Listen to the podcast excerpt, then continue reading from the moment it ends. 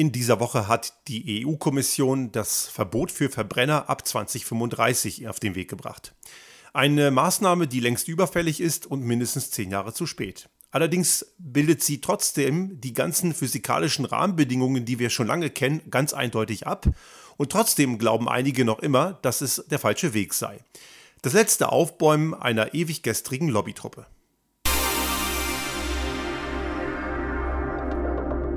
Der Restart Thinking Podcast.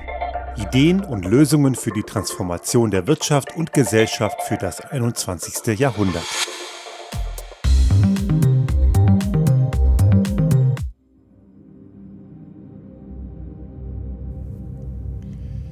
Vielleicht haben Sie es mitbekommen, dass diese Woche die EU-Kommission das Aus für den Verbrennungsmotor für Neuzulassungen ab dem Jahr 2035 auf den Weg gebracht hat. Eine Maßnahme, die gut und richtig ist. Und ich hatte es im Eingangstrailer schon gesagt, zehn Jahre zu spät. Man hätte es auch schon viel früher machen können. 2025 wäre gar kein Problem gewesen. Aber da sträuben sich wohl noch einige Mitgliedsländer zu sehr und noch immer muss auch diese Vorgabe der EU-Kommission, wie es diese Woche beschlossen wurde, auch noch von den ganzen Mitgliedstaaten umgesetzt werden. Was mich schon mal sehr freut, dass auch Deutschland die Zustimmung angekündigt hat und hoffen wir, dass es am Ende auch so kommt und dass auch nicht irgendein anderes Land, die ja da auch gewisse Interessen haben aufgrund der heimischen Wirtschaft, die dann kurzfristig denkt und keineswegs langfristig, dass die dann vielleicht doch noch irgendwie auf die Barrikaden steigen. Was allerdings klar ist, dass diese Antriebstechnik definitiv Dinosaurierstatus erreicht hat. Sie hat einfach keinen Platz mehr im 21. Jahrhundert. Und das wollen einige einfach ums Verrecken nicht wahrhaben. Und man merkt auch in dieser Woche wieder, was es da für sehr unsachliche und fragwürdige Kommentare gibt, die man auch immer wieder hört, sei es von einem Branchenlobbyverband wie dem VDA oder auch einigen Protagonistinnen und Protagonisten aus der Szene der ewig gestrigen, die noch immer an diesem alten Mist festhalten wollen, entweder weil sie es wirklich nicht besser wissen oder was ich eher glaube, sie wollen es nicht besser wissen, weil sie selber in der Vergangenheit oder auch noch aktuell dadurch profitieren oder vielleicht sogar, auch diesen Anlass habe ich schon ein paar Male erlebt, ihr Lebenswerk bedroht sehen und dieses Verbot und den, das, die Abkehr von der Verbrennungstechnik auch als ihr eigenes Scheitern begreifen, obwohl das komplett ungerechtfertigt ist. Der Verbrennungsantrieb, warum ist der so problematisch? Und wir müssen hier auch nochmal drauf schauen, dass diese, dieses, dieses Verbot 2035 auch nicht wirklich plötzlich vom Himmel fällt. Das ist schon längst in Diskussion und auch viele Länder auf der Welt haben es längst beschlossen. Länder, wo man es vielleicht gar nicht unbedingt glaubt. Wenn man erstmal an Verbrennerverbot denkt, dann denkt man sicherlich erstmal an Norwegen, kein EU-Land, aber die haben das schon mit 2025 beschlossen und auch Großbritannien, die ja mittlerweile nicht mehr Teil der EU sind, wollen das ab 2025 umsetzen. Also das ist in diesen Ländern längst beschlossene Sache. Auch andere Länder preschen da schon massiv vor, so wie Dänemark, Spanien oder auch Frankreich. Und die müssen sich natürlich auch an EU-Recht halten. Das sind ja EU-Mitgliedstaaten. Frankreich wollte auch schon 2030, 2035 aussteigen, würde also jetzt mit dem EU-Datum ganz gut passen. Dänemark wollte 2030 schon aussteigen, musste es allerdings dann zurücknehmen, weil es eben gegen EU-Recht verstößt, was allerdings jetzt mit 2035 wenigstens zu spät und besser zu spät als nie doch noch kommt aber auch gewisse Teile der Welt, wo man es nicht so unbedingt glaubt, wie zum Beispiel manche Bundesstaaten in den USA wie New York oder Washington, haben ein Verbrennerverbot beschlossen. Auch dort werden Neuzulassungen künftig nicht mehr in der Verbrennerwelt stattfinden. Das wird dann 2035 in New York, in Bundesstaat New York sein, also nicht nur in der Stadt New York. Und auch ein Land eben wie in den USA, wo man eigentlich nicht glaubt, dass die in die Richtung denken würden, passiert das. Und auch Länder wie Indien und Thailand haben, um jetzt auch Beispiele abzuschließen, es gibt noch einige mehr, haben bereits Verbrennerverbote abgeschlossen. Wer also jetzt aufschreit und jammert und meint, wie böse doch diese Maßnahme der ach so bösen EU sei, die haben anscheinend die Welt drumherum mal so komplett ausgeblendet. Das Thema ist nicht neu. Auch nicht neu ist die Physik, die Problematik des Verbrenners, bei dem mindestens 80, eher 90 Prozent in nutzlose Wärme einfach verpufft. Das ist eine Zahl, die die Verbrennerfans einfach sehr ungern hören wollen. Und ich habe mir diese Woche auf LinkedIn mit einem, ich glaube, der war mal irgendwie in der Verbrennerentwicklung und später in der Lehre, zumindest prahlt er auch mit seiner ganzen akademischen Litanei in seinem Profilnamen auf LinkedIn eine kleine ja, Schlammschlacht geliefert, aber der Schlamm kam eher von seiner Seite, weil das einzige Argument, das er gegen meine Aussage hatte, war, dass ich blöd sei und keine Ahnung habe. Gut, blöd hat er nicht geschrieben, aber er hat es einfach ein bisschen netter ausgedrückt. Und das Argument gegen jemanden, dessen Aussagen einem nicht gefallen, dass man einfach nur keine Ahnung habe, ist als Gegenargument jetzt nicht sonderlich gut geeignet. Da sollte man eigentlich mehr haben, wenn man es denn hat, aber er hat es nicht. Am Ende hat er mich dann auch blockiert, was ja die größte Form der Zustimmung für mich ist. Aber man merkt, wie dünnhäutig solche Leute reagieren, weil sie eben keine Argumente auf ihrer Seite haben die wollen halt immer noch weismachen, dass das Ganze super effizient sei. Und wenn Leute und Frau Müller, Hildegard Müller vom VDA hat ja auch schon mal den Begriff effizienter Verbrenner in den Mund genommen. Das ist wie gesunde Zigaretten, das gibt es nicht. Das ist ein Widerspruch in sich. Ein Verbrennungsprozess kann nie effizient sein, weil der Großteil, und es ist jetzt erstmal völlig egal, ob das 80 oder 90 Prozent ist, der Großteil ist nutzlose Wärme. Wer also schon mal, und das haben sicherlich viele schon gemacht, im, im Winter mal mit einem Verbrennungsmotor unterwegs war, äh, die Karre hat immer genug Wärme zum Innenraum beheizen, weil der Großteil ist ja eben einfach nur eine Ölheizung, die da einfach nur Wärme produziert und nur ein kleiner Teil geht wirklich in Bewegungsenergie. Im Sommer ist das Ganze natürlich noch schlimmer, dann muss die Karre auch noch aktiv gekühlt werden. Dann reicht der Fahrtwind unter Umständen nicht mehr aus, die Motor zu kühlen. Da sieht man also, welche enorme Energie da an Wärme verpufft und nur ein kleiner Teil in das umgesetzt wird, worum es geht, nämlich in Bewegung. Der Elektroantrieb, der ist da deutlich, deutlich weiter. Auch das sollten wir längst kennen, denn der Elektroantrieb, der schafft wenn man, je nachdem von welcher Perspektive es man, man schaut, aber 80 bis 90 Prozent bringt er auf jeden Fall in Bewegung. Und wenn man den Primärenergieeinsatz äh, ansetzt, da hängt es davon ab, woher die, was die Energiequelle ist. Jetzt in unserem Fall, wenn der Strom, und das ist zu über 90 Prozent der Fall, von unserer hauseigenen PV-Anlage ins Elektroauto geht, dann sind wir in Richtung 90 Prozent aus der Primärenergie heraus. Muss das erst in einem ferneren Kraftwerk produziert werden, wird es etwas schlechter. Aber ein Verbrennungsantrieb, das ist definitiv eine Antriebstechnik, die fünf bis sechs Mal mehr Effizienz hat als jeder Verbrenner. Und das kann man jetzt versuchen, noch so sehr schön zu reden, es ändert nichts an den Tatsachen. Und jetzt sind natürlich diese Protagonisten der ewig gestrigen Welt ganz vorn dabei, wenn sie dann schreien Technologieverbot. Nein, das ist kein Technologieverbot, das ist ein Verschwendungs- und Verschmutzungsverbot. Denn eine Technologie, die Dreck macht und die Energie wegschmeißt, und wir kommen auch nochmal gleich zu der Frage, warum Energie wegschmeißen ein Problem ist. Wir haben das auch schon einige Male hier diskutiert, aber ich werde es gleich nochmal tun. Wenn man Energie wegschmeißt, dann ist das eben auch ein Problem. Und deswegen machen auch bei der Verbrennertechnik auch diese synthetischen Kraftstoffe keinen Sinn. Das ist ein ganz perfides Ding, denn die Verbrennerposse hat in den letzten Jahren mittlerweile aufgehört zu behaupten, dass fossile Kraftstoffe eine saubere Lösung seien. Das haben sie bis vor wenigen Jahren noch getan. Davon sind sie mittlerweile weg. Was sie einem allerdings jetzt versuchen zu verkaufen, ist, dass synthetische Kraftstoffe, sogenannte E-Fuels, eine tolle Lösung seien, weil das eben wirklich klimafreundlich sei. Wenn man also synthetische Kraftstoffe einsetzen will, dann ist das Problem immer noch grundsätzlich mal das gleiche. Es bleibt ein Verbrennungsprozess und der ist im höchsten Maße ineffizient.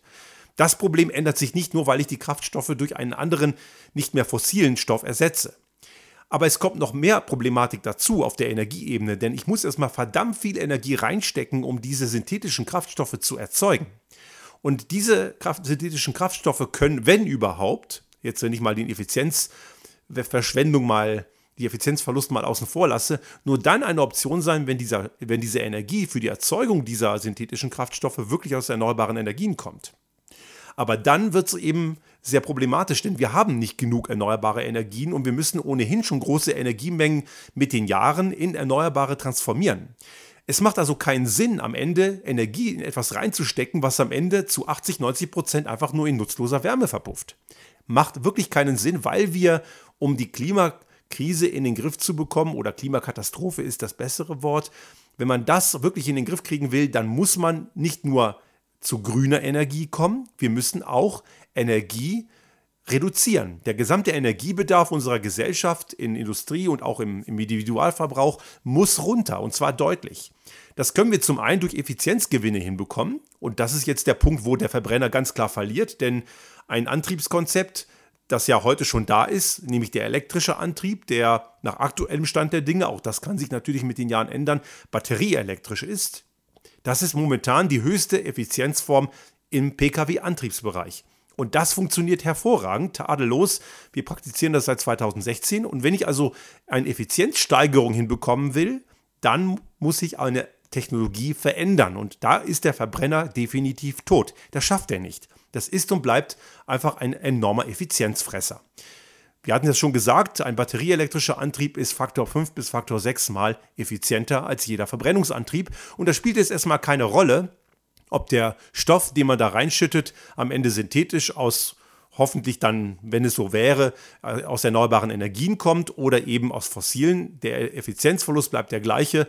Das Problem ist nur ein klein wenig kleiner bei E-Fuels, weil man nicht mehr fossilen Mist reinschüttet. Aber eben der Effizienzverlust ist identisch. Aber es wird noch einen Schritt weiter gehen, zu dem komme ich auch gleich noch in dieser Folge. Auch eine Wiederholung nach früheren Folgen, aber ich muss es hier in dem Kontext nochmal nennen, nämlich das Ändern des eigenen Verhaltens. Dazu kommen wir gleich nochmal.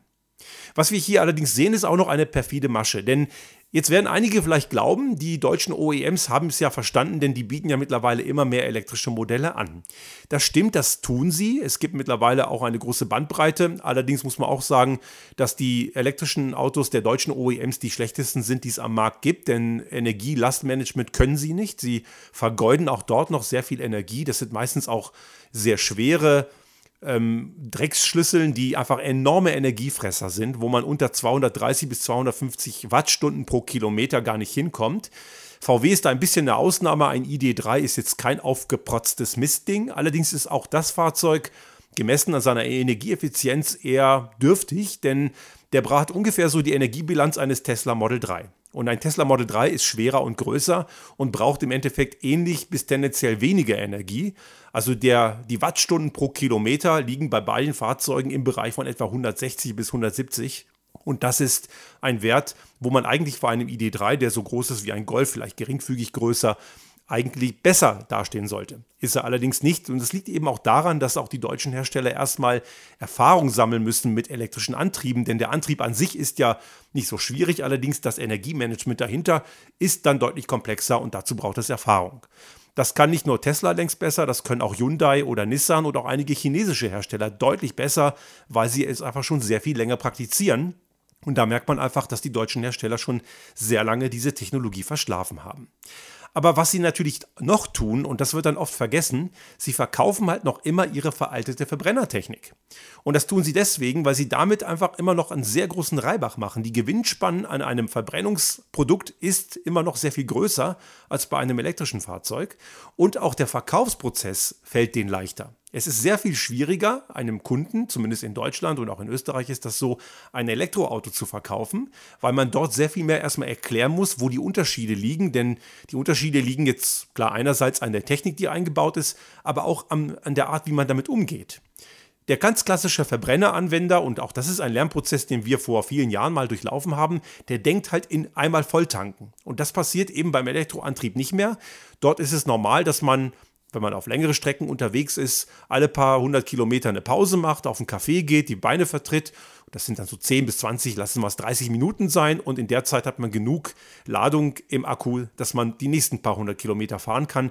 Man muss also nicht ganz voll aufladen und man fährt auch nicht ganz leer. Man hält den Akku immer in so einer Komfortzone zwischen 20 und 80 Prozent. Und im Alltag passiert das Gleiche. Und da braucht man generell auch keine großen Ladehübe. Für den Alltag funktioniert das sehr gut. Auch viele andere Themen sind da noch bei den meisten Menschen nicht angekommen. Es gibt ja immer noch dieses Vorurteil, dass man bei, bei Elektroautos eine enorme Lastspitze im Netz verursachen würde, weil alle kommen am späten Nachmittag nach Hause und stecken erstmal den Stecker ins Elektroauto und dann laden sie alle wie Power. Das ist allerdings nicht der Fall. Das ist ja genauso wie wenn jetzt alle auf einmal an die Tankstelle fahren, dann ist der Sprit auch leer. Es geht dabei darum, dass man mit kleinen Strömen lädt. Wir machen das hier auch so, dass wir, wir haben in der Garage zwar einen Starkstromanschluss mit dreiphasigem Strom, aber wir laden nicht mit 16 Ampere pro Phase, sondern mit nur 5 Ampere pro Phase. Und das reicht komplett aus. Wir brauchen nie mehr. Und es wird sowieso nur dann geladen, so wie jetzt gerade in diesem Moment, heute ist es sonnig, wenn genügend Strom auf der Photovoltaikanlage ist. Wer keine PV-Anlage hat, hat vielleicht andere Möglichkeiten und es gibt auch öffentliche Ladestationen, die man nutzen kann. Und das funktioniert auch sehr, sehr gut, auch wenn man nicht bei dem großen amerikanischen Unternehmen Kunde ist, auch bei anderen Herstellern. Es gibt ein öffentliches Ladenetz, das sehr gut funktioniert. Also die die, der Aufklärungsbedarf beim Verkauf ist ein höherer und die deutschen Hersteller machen einfach gerne noch den Reibach mit ihren alten Dreckschüsseln, weil damit natürlich größere Gewinnspannen sind und der Aufwand, die zu verkaufen, kleiner ist. Und damit diese Maschinerie möglichst lange funktioniert, gibt es von deren Seite aus und ihrem Lobbyverband, und der VDA ist da ganz vorne dabei, immer diese Maschinerie, die dann ankommt und sagt, die Elektromobilität ist leider noch nicht ausgereift. Das wird von denen immer noch behauptet. Frau Müller hat auch in dieser Woche, also die Chefin des VDA, ist wieder ausgerückt und hat wieder behauptet, dass das mit der Ladeinfrastruktur noch so gar nicht funktioniert. Und da muss ja der Staat, natürlich klar, der Staat wieder mal, Verpflichtungen werden ja gerne externalisiert. Da ist dann Marktwirtschaft nicht mehr ganz so cool. Aber das soll sich bitte jemand darum kümmern, dass die Ladeinfrastruktur kommt und das reicht bei weitem noch nicht. Und deswegen würde das alles noch gar nicht gehen und man brauche den Verbrenner unbedingt. Und das ist eben Quatsch. Es wird dort eine Unsicherheit suggeriert, die Menschen davon abhalten soll, sich auf eine neue Technologie zu begeben.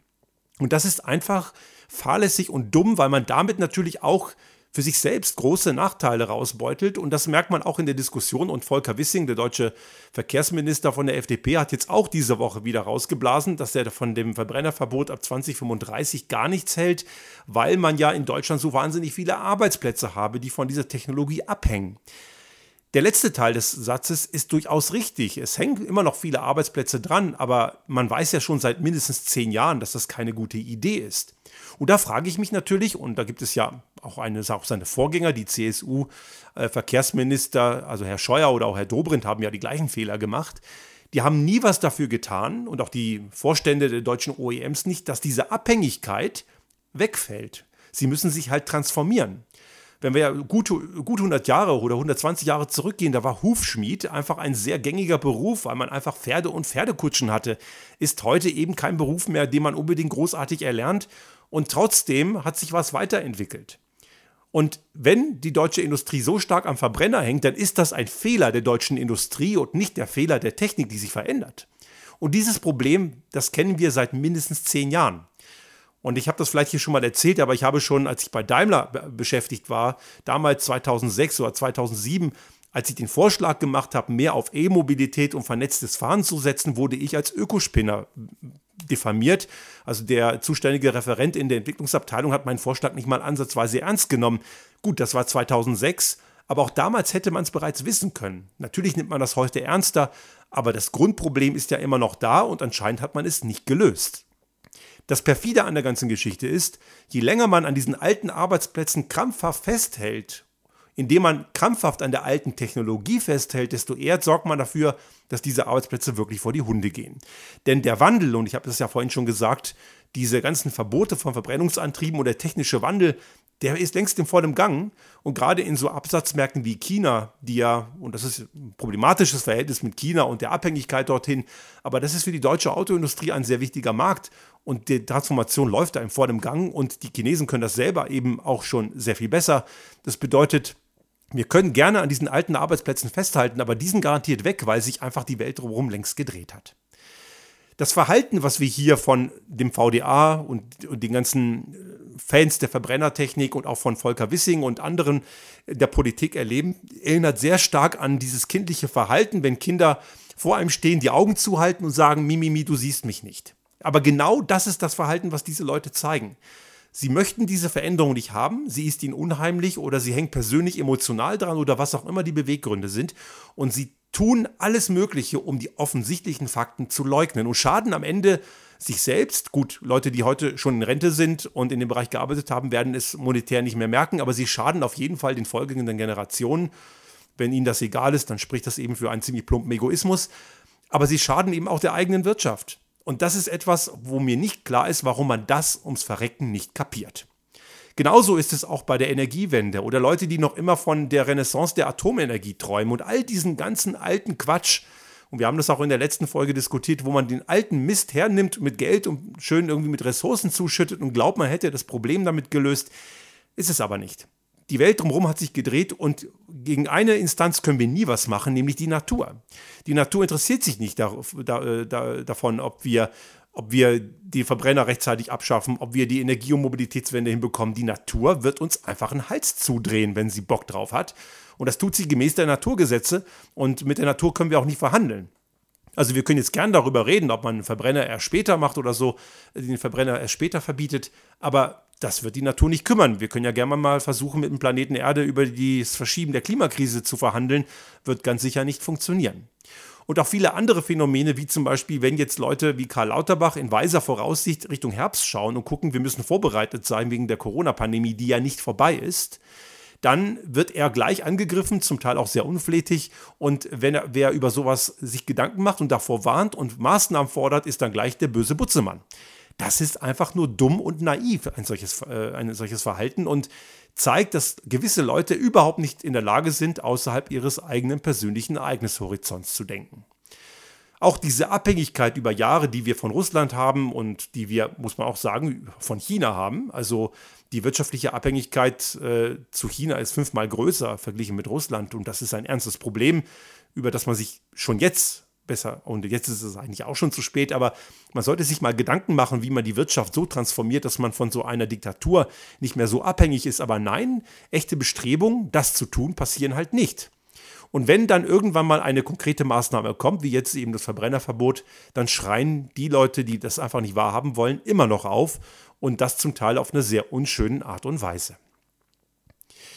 Das ist allerdings, und ich habe das vorhin schon angedeutet, nicht das einzige Ding, was auf diese ganze Mobilitätsthematik auf uns zukommt. Und ich habe das hier auch schon ein paar Mal gesagt.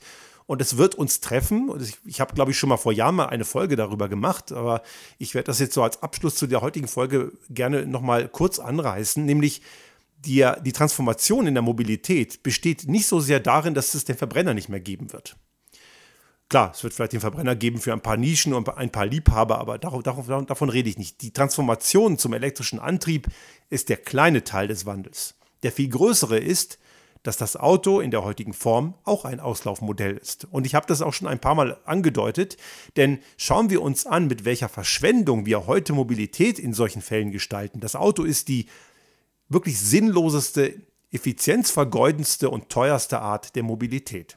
Über 23 Stunden am Tag stehen die meisten Autos nur blöd rum, verbrauchen Platz, haben Ressourcen gebunden und wenn sie fahren, sitzen selten mehr als eine Person drin. Und das ist etwas, was extreme Verschwendung ist. Ich kenne kein Unternehmen der Welt, das eine Maschine kaufen würde mit nur einer Auslastung von schlechter als 90 Prozent. Da reden wir von Auslastung von 70, 80, 90 Prozent. Manche möchten gerne Richtung 100. Ob das immer schlau ist, darüber kann man diskutieren, meistens eher nicht. Aber das ist etwas, was ein Industrieunternehmen nie tun würde. Beim Thema Auto, normal. Finden wir völlig okay.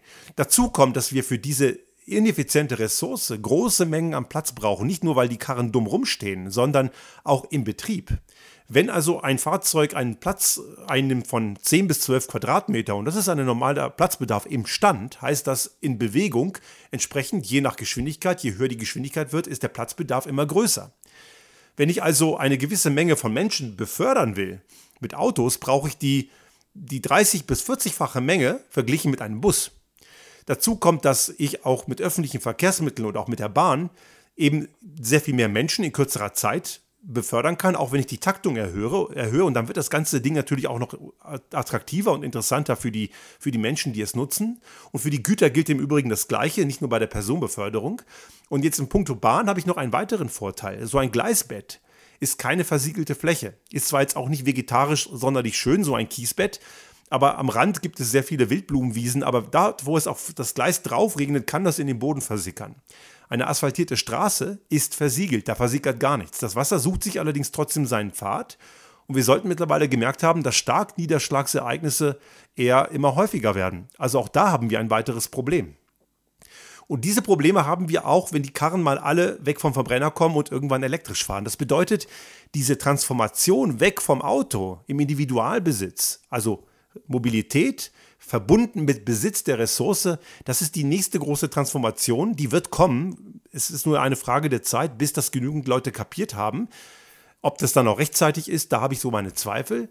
Aber das ist der nächste Schritt, den sich viele überhaupt gar nicht vorstellen können. Und ich weiß, was jetzt einige vielleicht denken, zumindest vielleicht nicht unbedingt die meisten Hörerinnen und Hörer dieses Podcasts, aber einige, die das hören, werden dann denken, was für radikale Gedanken. Aber radikal ist das nicht. Das ist einfach nur Anerkennen der Tatsachen. Und wir müssen eine Lösung dafür finden. Wir sollten uns auf das fokussieren, was Menschen wirklich brauchen. Das ist Mobilität. Mobilität ist nicht immer nur die Lösung, die wir seit den letzten Jahrzehnten irgendwann mal fest glauben, zementiert zu haben.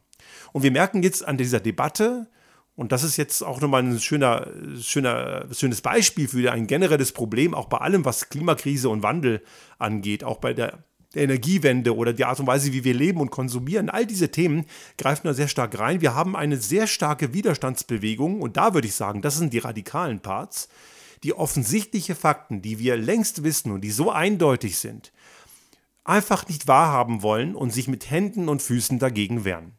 Solange solche Leute keinen Einfluss haben, ist das einfach nur eine lautbrüllende Minderheit, zumindest zunehmend eine Minderheit, vielleicht noch nicht jetzt, aber immer mehr wird es eine Minderheit. Wenn diese Leute in einflussreichen Positionen sind in Wirtschaft und Politik, dann wird es eben auch für die breite Masse und für die Allgemeinheit gefährlich. Und hieran erkennt man, wie progressiv und entwicklungsfähig eine Gesellschaft wirklich ist. Denn, wie ich schon in einer der letzten Folgen gesagt habe, die eigentlichen Lösungen liegen in einem Raum, den die meisten aktuell heute noch gar nicht kennen.